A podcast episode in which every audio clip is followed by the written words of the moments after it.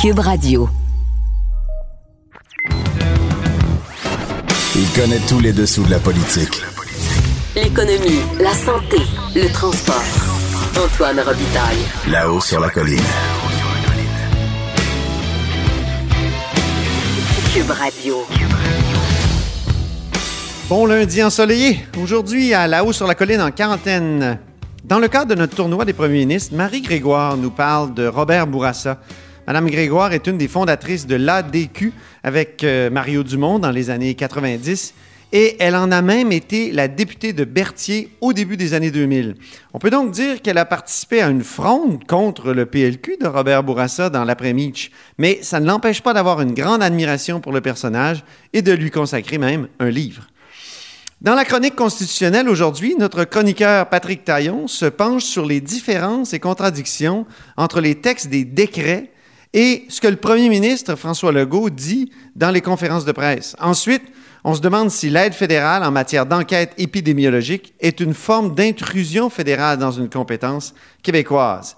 Mais d'abord, mais d'abord, il y a un compteur au bout du fil.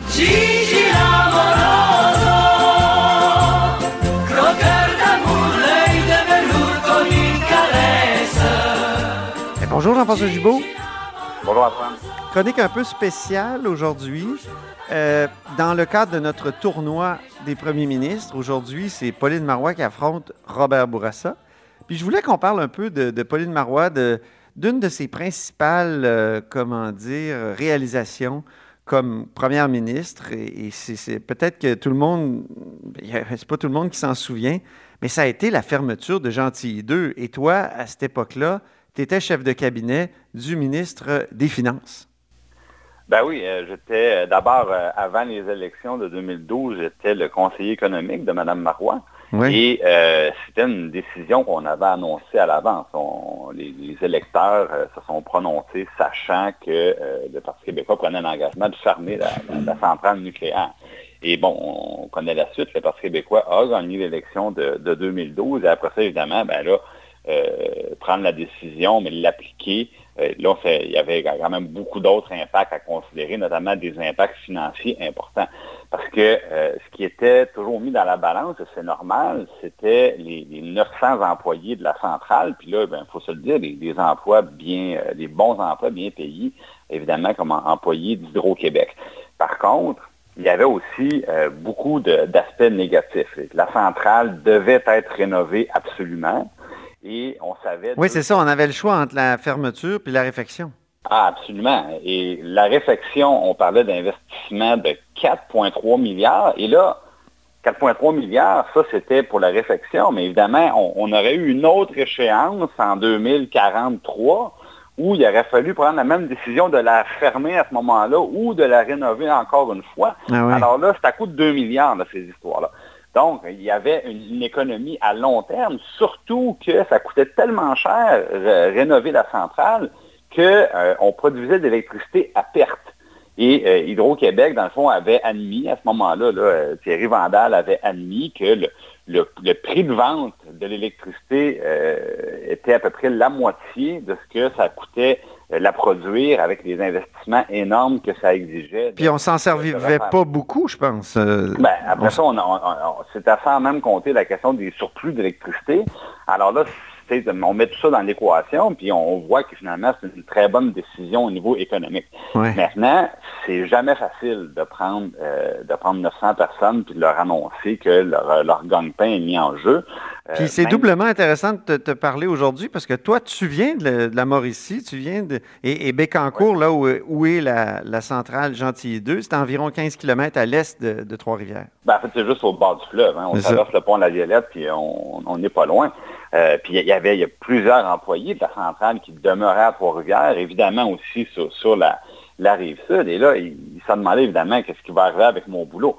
Hydro-Québec avait pris l'engagement de, les transférer, donc ils pouvaient rester en emploi d'Hydro-Québec, mais ce n'était pas nécessairement dans la même région. Mhm. Donc, il y, avait, il y avait une partie des emplois qui pouvaient être gardés dans la même région, mais sinon, les gens avaient le choix entre changer d'emploi ou déménager. Puis ça, ben, c'est pas une décision qui est, facile. à terme, je sais qu'Hydro-Québec a dit qu'à peu près 85% des employés avaient pu avoir soit un nouvel emploi fourni par Hydro, soit continuer de travailler chez Hydro, mais euh, dans la Mauricie ou dans une autre région. Donc, ça, ça a quand même été assez bien géré. Mais je me souviens à l'époque, euh, c'était un employeur justement de longue date. Puis euh, moi, j'avais des personnes proches, là, dont c'était, ça a été le gagne pendant des années. Mm-hmm. je ne serais pas surpris qu'ils en veulent encore au Parti québécois d'avoir pris cette, décision-là. Et d'ailleurs, le, député de la place, qui était Jean-Martin Hoffin à l'époque, bon, avait quitté le PQ en 2011, mais euh, c'est lui qui avait mené la cabale dans le comté, puis euh, il, avait, perdu son élection là, euh, par une marge importante. donc, les, ah localement, les localement, il y, avait, il y avait quand même beaucoup de frustration.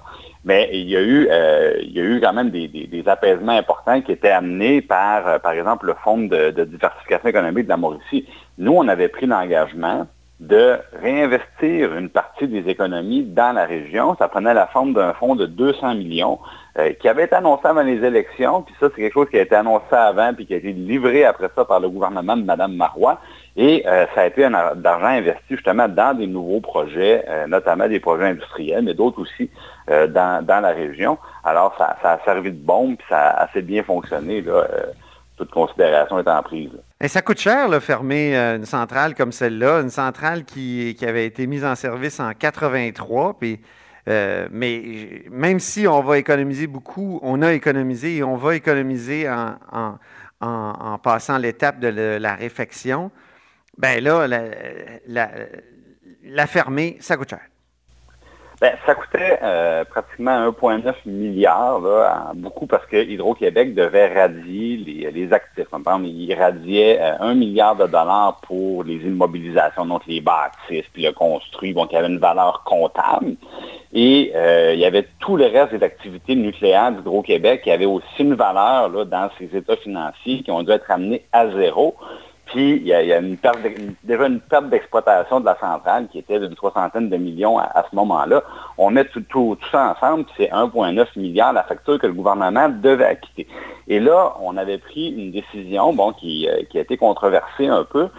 C'était celle, dans le fond, de, faire une loi pour que cette somme-là soit affectée directement à la dette sans toucher, euh, dans le fond, le résultat annuel. Parce que ça aurait donné un déficit d'1,9 milliard de plus ah oui. le, résultat du gouvernement. Et comme on a une loi sur l'équilibre budgétaire au Québec, ben, cette somme de 1,9 milliard-là, on aurait dû la rembourser dans les années suivantes. Et là, rembourser 1,9 milliard, ça veut dire soit augmenter des revenus, donc créer une taxe pour ça, ou augmenter les impôts pour ça, ou soit couper dans les dépenses. Donc, est-ce que ça aurait été responsable de couper dans les budgets d'éducation et de la santé pour payer une facture non récurrente d'1,9 million?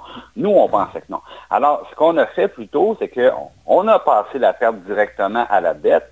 Et pour éviter que cette facture-là, dans le fond, soit tout simplement euh, mise sur la carte de crédit des prochaines générations, ben, on avait dit l'économie qu'on va faire dans le futur, parce que, un, on ne paiera pas pour la réflexion, et deux, parce que comme je le disais plus tôt, euh, chaque, euh, chaque kilowatt produit par la centrale euh, aurait été produit à perte. Mhm. ce qu'on a fait, c'est qu'on a estimé l'économie qu'on faisait, donc, parce que la centrale serait fermée, donc ne subirait pas de perte annuelle. Puis on a dit, on va verser ça au fond des générations. Donc, c'était 215 millions là, par année qui vont au fond des générations à chaque année et qui, à terme, dans le fond, vont représenter un montant largement supérieur aux 1,9 milliard. Donc, c'est comme une décision euh, temporaire, qui avait un effet temporaire négatif sur les finances publiques, mais à long terme, c'est une décision qui était très positive.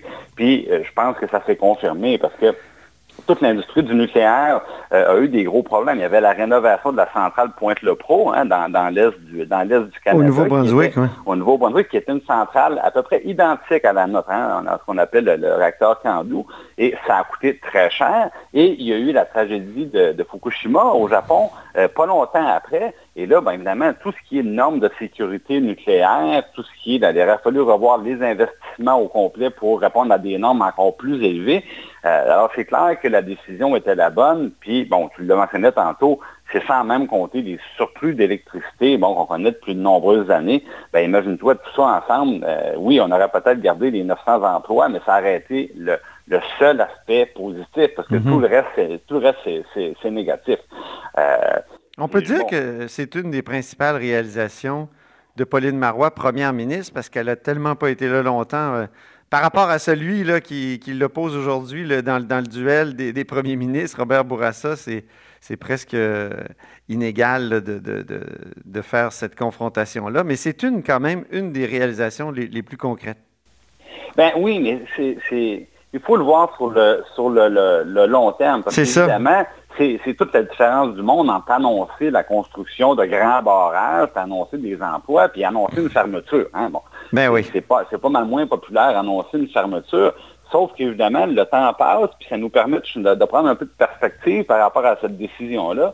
Puis on se rend compte que c'est une décision qui était courageuse, hein, parce que c'était la, la, facilité, c'était de faire un peu ce que les libéraux avaient fait avant les élections de 2012, c'est-à-dire publiquement, ils niaient vouloir fermer la centrale, il voulait tenir ce discours-là jusqu'aux élections, alors que quand on est arrivé, tous les scénarios de démantèlement, puis dans le fond, la décision était presque prise, puis le PDG d'Hydro-Québec nous disait, dans le fond, on, savait très exactement qu'on allait vers le démantèlement, mais on nous avait demandé de ne pas en parler avant les élections. Donc, moi, le courage de Pauline Marois, qui, avant les élections de l'opposition, euh, avait dit, moi, je vais la fermer pour des raisons environnementales, des raisons économiques, et euh, qui finalement les, années passent, on se rend compte que c'était la bonne décision à prendre.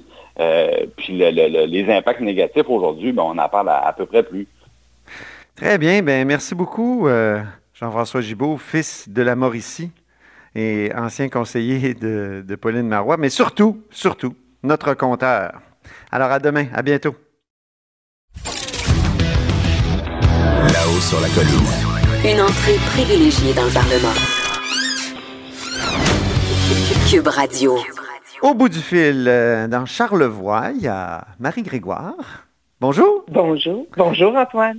Éditrice de Première en Affaires, commentatrice politique, ancienne députée de Berthier et co-auteur avec Pierre Gens de Robert Bourassa et nous, un livre que vous avez publié donc euh, à l'automne, hein? Exact. Et, dans ce livre-là, tu dis, puis tu l'as dit ailleurs aussi, que euh, Robert Bourassa est pris entre le sage et l'évêque. Pourquoi? Ben, parce que le sage, on dit que c'est le père de la Révolution tranquille, euh, c'est là où tout bouillonne et tout ça. Puis l'évêque, c'est deux hommes charismatiques, l'évêque et le sage.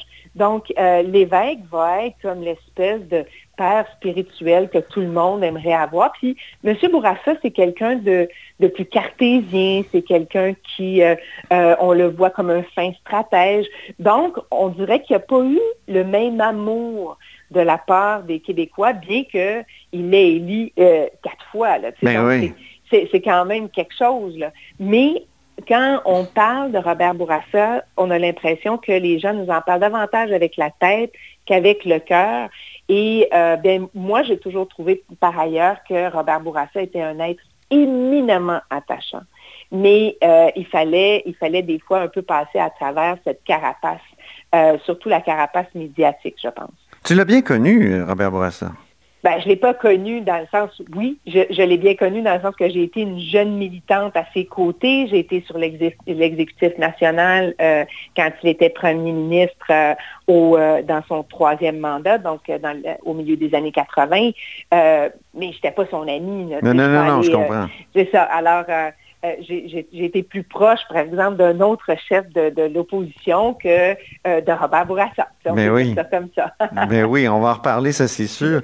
Il y a deux Robert Bourassa, en fait, comme premier ministre. Euh, il y a mm-hmm. Robert Bourassa, un, celui de 1970. Est-ce qu'on peut dire que la crise d'octobre l'a vraiment traumatisé à jamais? Ah, dans tous les témoignages qu'on a eus, ça revient, c'est comme un fil conducteur.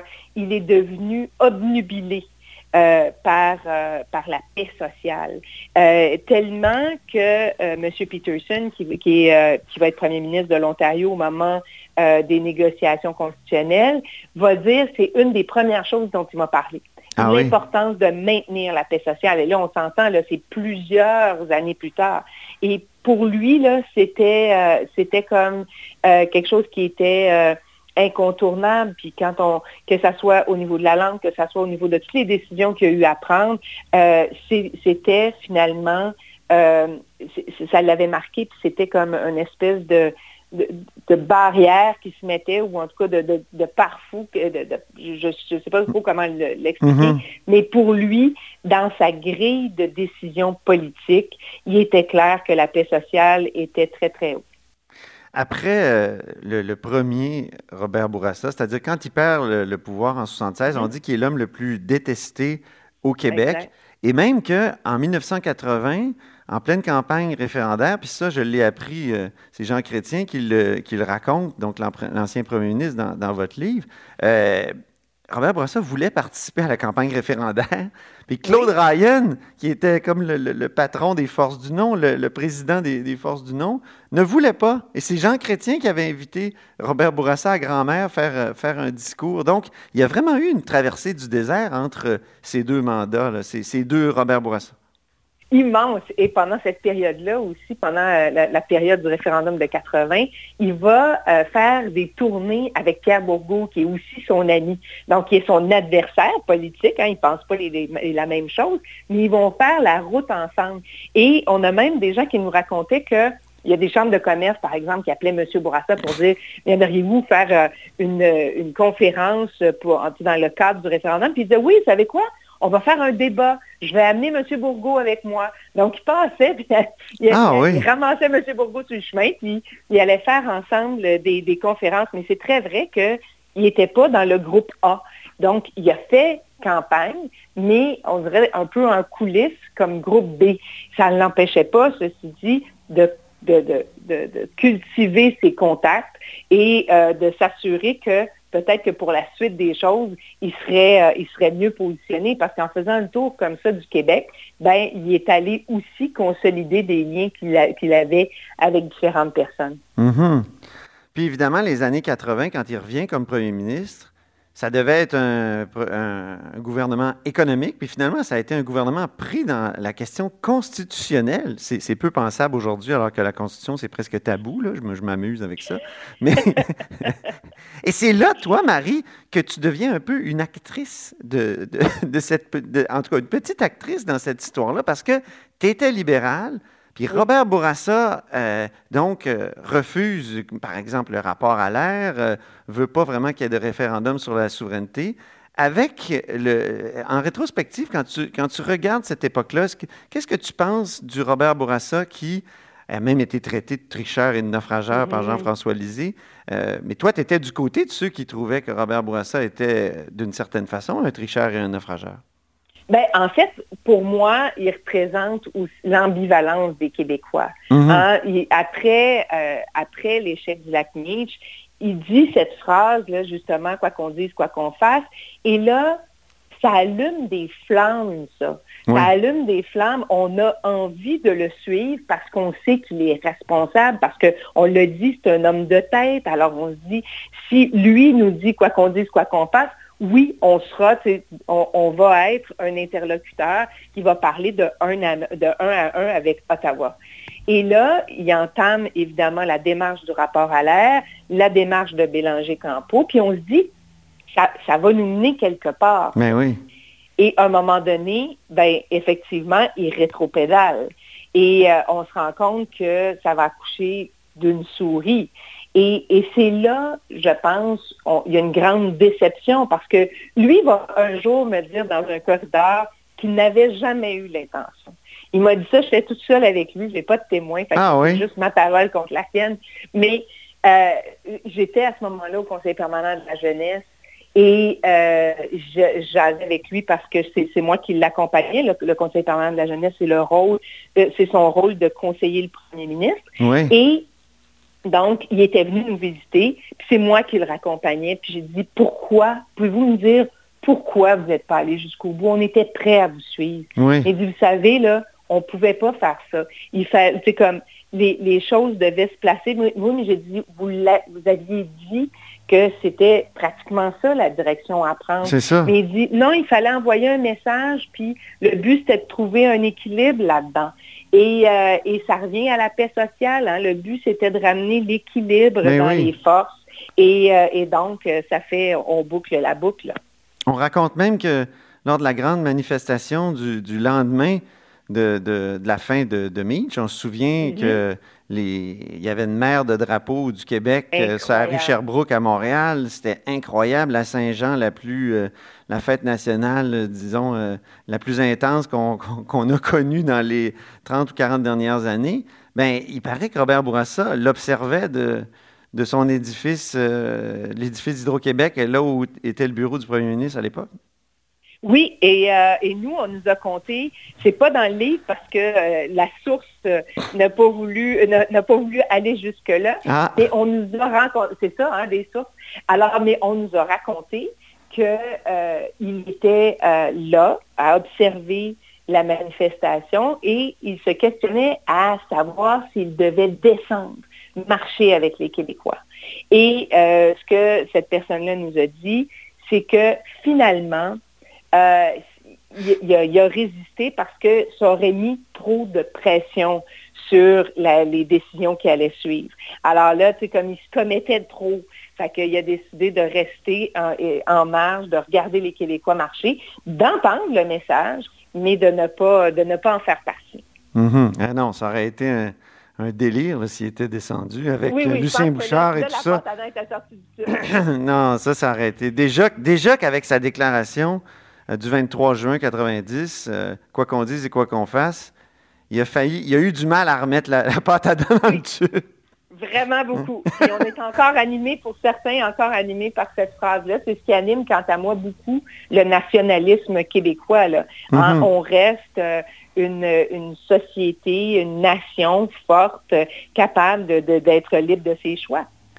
Est-ce qu'il mérite une réhabilitation celle qui semble avoir aujourd'hui, euh, alors que ça a été l'homme le plus détesté du Québec, un premier ministre qui est passé euh, un peu sous le radar?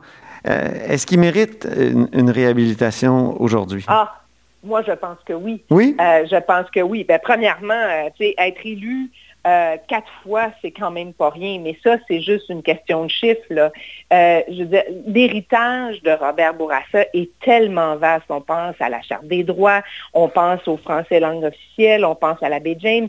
Il y a un vaste héritage avec des programmes et c'était, et, ça on en parle peu parce que évidemment, euh, on, est revenu au fait qu'il était un premier ministre du haut de, sa tour, mais c'est quelqu'un qui était né dans le quartier Saint-Pierre-Claver à Montréal et il était très soucieux de l'équité. Il était très soucieux de donner une chance à tous, de s'assurer qu'il y ait de l'accès, de s'assurer que l'éducation avait sa juste part dans les, euh, dans les budgets, dans les investissements. Alors, je pense que il a permis, certains disent que l'accélération de la, c'est qu'il y, a eu comme une espèce de hiatus entre le sage, justement, et l'évêque sur euh, le, déploiement de la Révolution tranquille. Moi, je pense que ça, c'est injuste de dire ça. Robert Bourassa a vraiment voulu euh, perpétuer la philosophie. Mais pensons à l'assurance maladie. Ben oui, C'est gigantesque. C'est immense. Alors, il a vraiment voulu perpétuer euh, cette, cette vision de la Révolution tranquille, donner des outils aux hmm. Québécois pour prendre leurs propres décisions. Certains, évidemment, vont dire qu'il n'est pas allé assez loin hein, en matière de nationalisme, entre autres, mais je pense que, euh, je, pense à Émilie Bacon, par exemple, qui disait il, voulait, c'est un, premier ministre économique, il a toujours eu cette trame économique. Il voulait pas, on, on, pensait aux, décisions euh, constitutionnelles, il voulait pas qu'il y ait de grands bouleversements économiques. Il voulait avoir des fondations solides pour que les Québécois puissent euh, être capables de se réaliser. Mm-hmm. Et il y a beaucoup de ce qu'on connaît aujourd'hui euh, qui, qui sont qui, qui tirent leurs leur sources dans les deux, dans, les, deux périodes Bourassa. Euh, on a parlé, euh, on pourrait parler justement des, relations autochtones. Euh, la convention de l'abbé James, certains m'ont dit, la Convention de la baie James, la, paix des Braves n'aurait pas existé Ben s'il n'y avait pas eu ça. Euh, on parle des CPE. Certains diront que s'il n'y avait pas eu le plan Bacon, il n'y aurait pas eu, on ne serait pas allé jusque-là. Mais en t'écoutant, euh, je me, je me dis, euh, Marie, est-ce que tu regrettes d'avoir participé à une fronde contre Robert Bourassa d'une Ah! certaine façon de, de jeune euh, blanc-bec euh, qui... Non, non, je suis très à l'aise avec mon choix. Je pense que on peut, euh, comment je dirais, on peut apprécier l'œuvre de quelqu'un.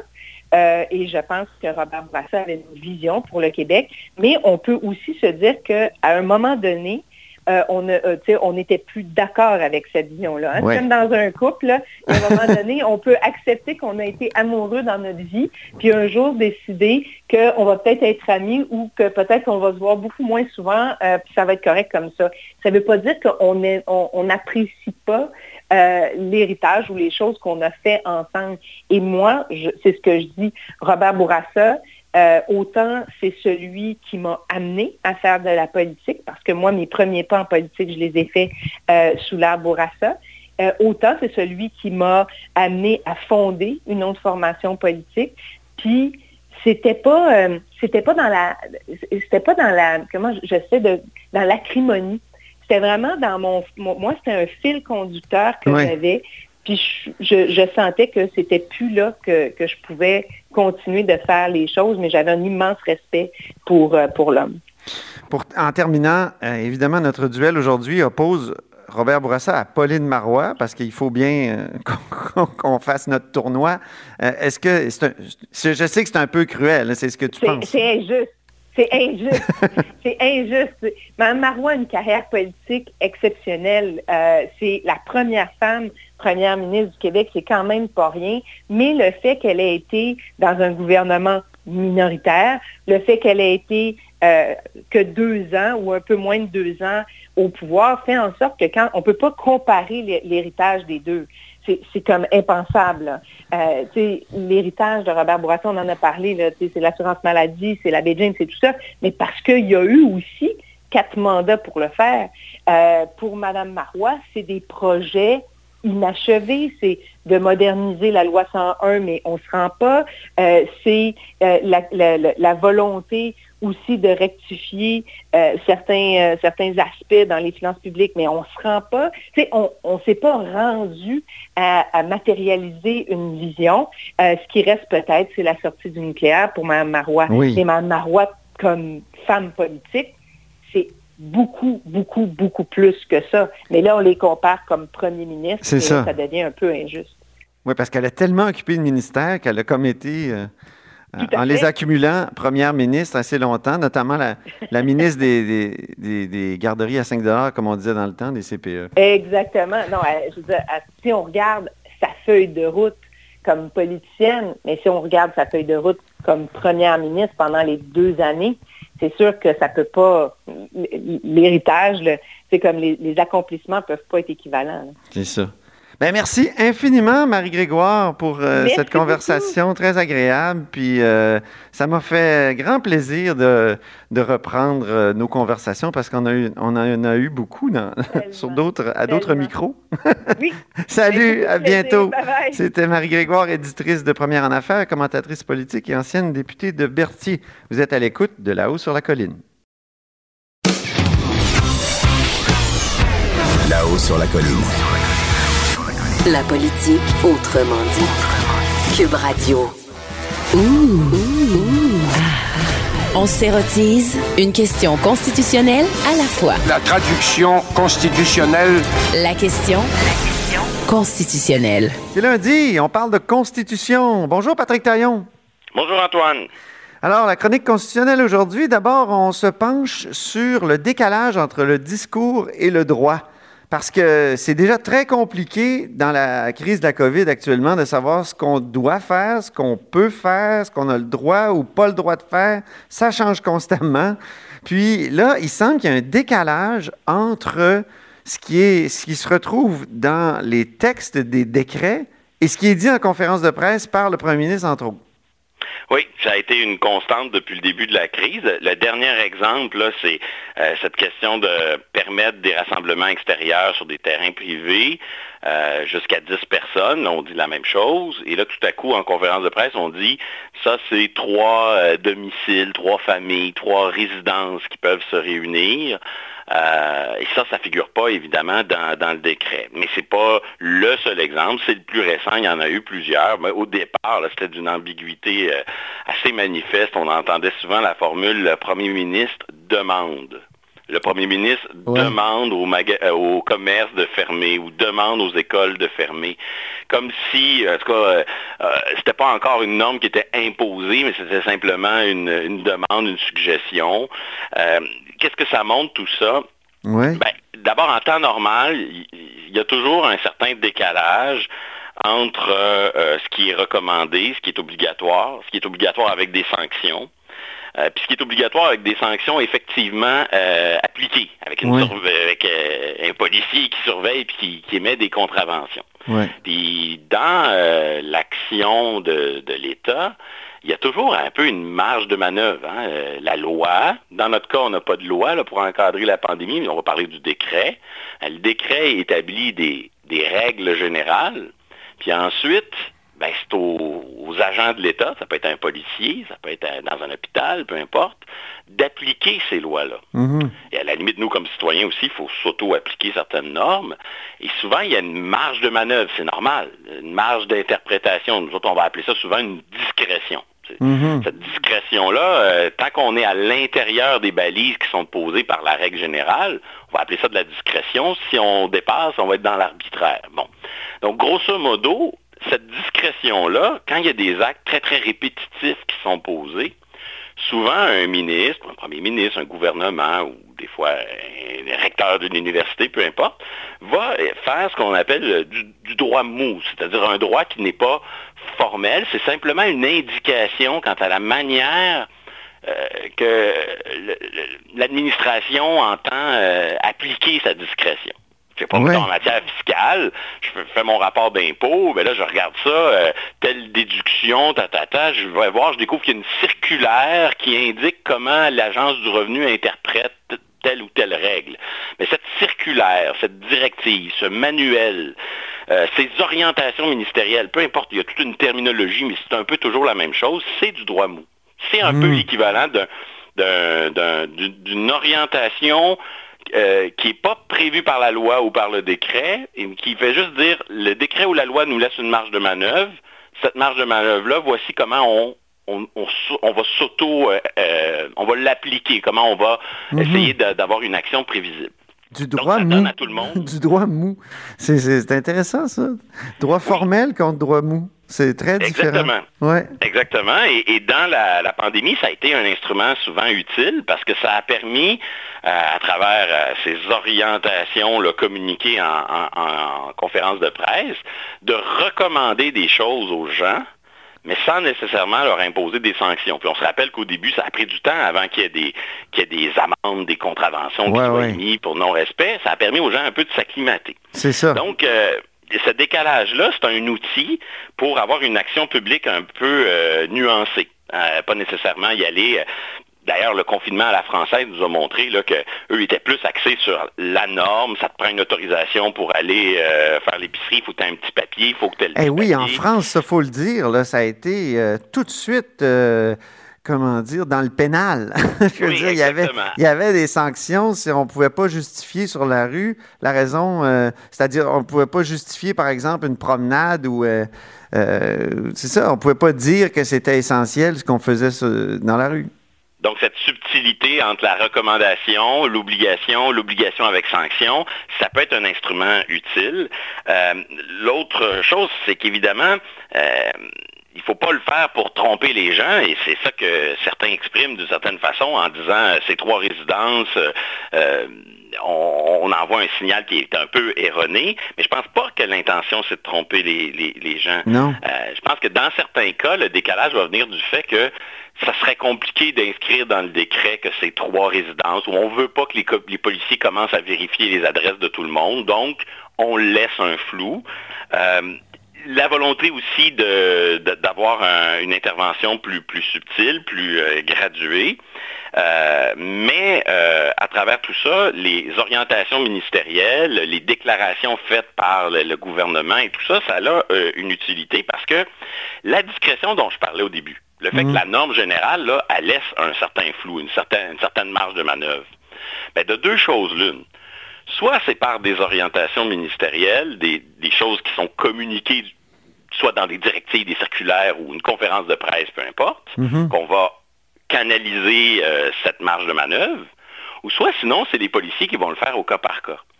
Or, j'ai rien contre les policiers, je pense qu'ils font leur travail, mais si on laisse trop de, marge de manœuvre au cas par cas, sans directive, sans orientation précise, ça peut générer d'autres problèmes. Ça va être n'importe quoi, oui. Oui, donc d'un côté, on, se surprend de voir euh, tant de choses se dire en conférence de presse comme si euh, qu'on ne retrouve pas dans le décret ça peut choquer, ça peut donner l'impression qu'on euh, tire un peu trop l'élastique, qu'on va plus mhm. loin que ce que dit le décret, mais en même temps, on vient avec ça donner des orientations aux policiers, aux agents de l'État qui doivent faire respecter ces décrets-là, puis on, assure une, application peut-être un petit peu plus uniforme, moins, moins de discrétion au cas par cas, ça peut avoir des avantages. En même temps, mhm. là où ça devient problématique, c'est si par euh, des orientations du droit mou trop précis, qui a l'air trop contraignant, on dénature le pouvoir qui est exercé. on transforme une marge de manœuvre en quelque chose qui devient automatique. Là, on dénature l'intention voulue par le législateur ou par le mhm. décret.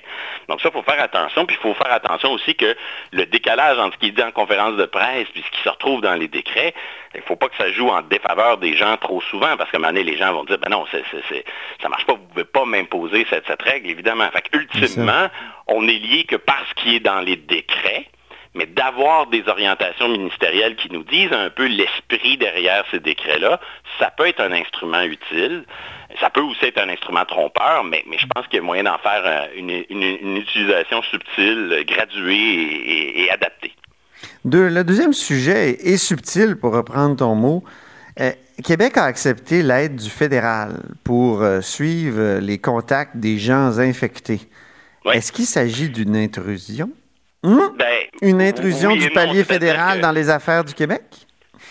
Alors, les, faits sont les suivants. Là, euh, grosso modo, euh, pour réussir euh, la phase 2 de cette crise, là, il va falloir beaucoup de dépistage puis beaucoup de suivi. Donc, quand on détecte un, cas de COVID, il faut être capable de, faire une enquête sur qui cette personne, avec qui cette personne-là a eu des contacts. Alors, Ottawa a mis à la disposition des provinces des centaines de fonctionnaires à leur disposition pour faire les appels, faire le traçage. et évidemment, c'est une, euh, c'est une aide d'Ottawa dans un domaine qui est normalement assuré par les, compétences. Donc, vu sous cette, euh, par les compétences provinciales. Donc, vu sous cet angle-là, c'est une intrusion fédérale, mais en même temps, elle est faite sur une base volontaire. C'est-à-dire que le fédéral ne s'impose pas, il offre son aide, c'est aux provinces d'accepter ou de refuser. Est-ce que ça se compare à un moment où, euh, par exemple, le fédéral offre l'aide de l'armée? Oui, d'une certaine manière, exactement. C'est des, des, gens qui sont là pour exécuter des choses à la demande des, provinces. Et euh, les, provinces euh, acceptent. Dans notre cas ici, ils ont fait la demande de, l'aide de l'armée. Là, c'est le fédéral qui offre ses fonctionnaires. Et c'est toujours aussi l'autre distinction qui est importante de faire. Euh, la différence entre légiférer puis exécuter des lois. Et quand on parle des fonctionnaires qui vont faire des appels, ben là, c'est pas comme si Ottawa va légiférer une nouvelle loi en matière de santé à la place des provinces. C'est un peu une hypocrisie de notre système, c'est que les tribunaux interprètent le fédéralisme canadien comme s'il y avait un partage pour adopter des lois, mais qui les exécute ensuite, ça compte pas. Et ça, des fois, ça joue en faveur de l'autonomie du Québec. Des fois, ça joue en défaveur. Exemple, en faveur, l'immigration. Dans la loi fédérale sur l'immigration, il y, a, des délégations, il y a complétées par une entente pour donner une compétence d'exécution à Québec plus large. Mm-hmm. À l'inverse, dans d'autres domaines, c'est le cas des valeurs mobilières, ben, Ottawa veut centraliser l'exécution. Ben, là, il, il demande d'une certaine façon au législateur des provinces de lui donner le pouvoir d'exécuter. Mm-hmm. J'ose certaines, il y a là-dedans euh, une espèce de, d'attitude d'Ottawa d'agir, je dirais, en, en garantie des provinces. Ah oui. C'est presque un peu paternaliste. Si vous n'y arrivez pas, on est là. Et là, je pense que ça fait ressortir un autre grand trait du fédéralisme canadien. C'est nous, on, souvent, on vit dans, au Québec, on a comme référence aussi l'Ontario qui est proche, mais on oublie cette immense disparité qui existe entre les dix membres de la fédération. Hmm. Et, et, ce qu'une province est capable de faire, l'autre n'est pas toujours capable. Donc l'action fédérale, elle est sculptée souvent en fonction du fait que peut-être qu'à l'île du Prince-Édouard, s'il n'y a pas l'aide fédérale, ça ne marchera pas. Je prends un exemple comme ça fictif, mais il y a des, des masses critiques de services publics, de fonctionnaires dans certaines provinces qui n'existent pas dans d'autres, dans un domaine, peu importe, on a le cas de la santé devant nous. Et donc, euh, ça montre, euh, j'insiste beaucoup là-dessus, Antoine, hein, alors on en parle souvent, ce que moi j'appelle... Le caractère performatif. Exactement, le côté premier arrivé, premier servi. C'est-à-dire que le fédéralisme, euh, c'est une part d'autonomie pour le fédéral, pour les provinces, mais ceux qui sont les plus proactifs, ceux qui sont les plus euh, euh, qui ont tendance à s'inviter dans les champs de compétences de l'autre, ceux qui prennent des initiatives, ont généralement une position euh, de force pour défendre leurs compétences. Et, ça montre un espèce, la, crise actuelle montre un beau paradoxe, ben pas un paradoxe, mais disons une tension entre d'un côté le fédéralisme qui nous a servi de contre-pouvoir. si jamais un, je sais pas, Ottawa prenait trop de temps pour fermer les frontières, ben là, les provinces, comme contre-pouvoir, lui disaient, allez, il faut faire quelque chose. Euh, de l'autre côté, à un moment donné, les, provinces veulent déconfiner trop vite, ben, Ottawa dit, attention. Donc, à travers ça, il y avait un jeu de contre-pouvoir qui s'exprimait. Mais en même temps, à travers cet aspect, euh, le gouvernement le plus actif est toujours le mieux placé pour défendre son autonomie, il y a aussi un côté dédoublement, gaspillage ou inefficacité parce que, ultimement, pour défendre ses intérêts, le fédéral ou une province qui tient à défendre ses compétences a intérêt à être hyperactif et à constamment euh, lancer euh, des initiatives pour être sûr d'être le premier arrivé puis d'occuper le terrain le plus possible. C'est ça. Alors, la, la leçon, c'est soyons proactifs. Ben, je pense que dans une fédération, oui, ça, ça permet de mieux défendre les compétences lorsque lorsque, par exemple, dans le cas qui nous occupe, le Québec euh, a déjà son système d'assurance médicaments ou a déjà son système de congé parental, ben, il est mieux équipé pour faire face à une intrusion fédérale lorsque le fédéral a la bonne idée de lancer un programme pan-canadien d'assurance médicaments ou de garderie, ce qui n'est pas encore le cas, mais c'est des choses qui, ont déjà été discutées. Donc, c'est un exemple parmi tant d'autres, mais c'est toujours la même logique qui opère, qui est une espèce de dynamique politique qui, est vraiment propre, en tout cas, au fédéralisme canadien. On pourrait dire... Euh, que le Québec s'est donné des, le moyen de faire d'avoir des relations internationales aussi à partir des années 60, avec quelques exemples déjà au 19e siècle, mais surtout à partir des, années 60. Là. C'en est un autre bon exemple. On a occupé le terrain, oui. C'est ça, on a occupé le terrain. Et sur d'autres fonds, si on n'occupe pas le terrain, ben ça se peut que le fédéral vienne combler ce vide. Et euh, je ne veux pas dire que toute intervention fédérale est mauvaise, non. mais dans ce jeu, il y, a un jeu de bras de fer sur qui occupe le terrain qui est constant, qui, fait, qui est inhérent au fédéralisme. Merci infiniment, Patrick Taillon, notre chroniqueur constitutionnel et professeur de droit à l'Université Laval. Vous êtes à l'écoute de là-haut sur la colline. Cette émission est maintenant disponible en podcast. Rendez-vous dans la section balado de l'application ou du site cube.radio pour une écoute sur mesure en tout temps. Cube Radio, autrement dit. Et maintenant, autrement écouté.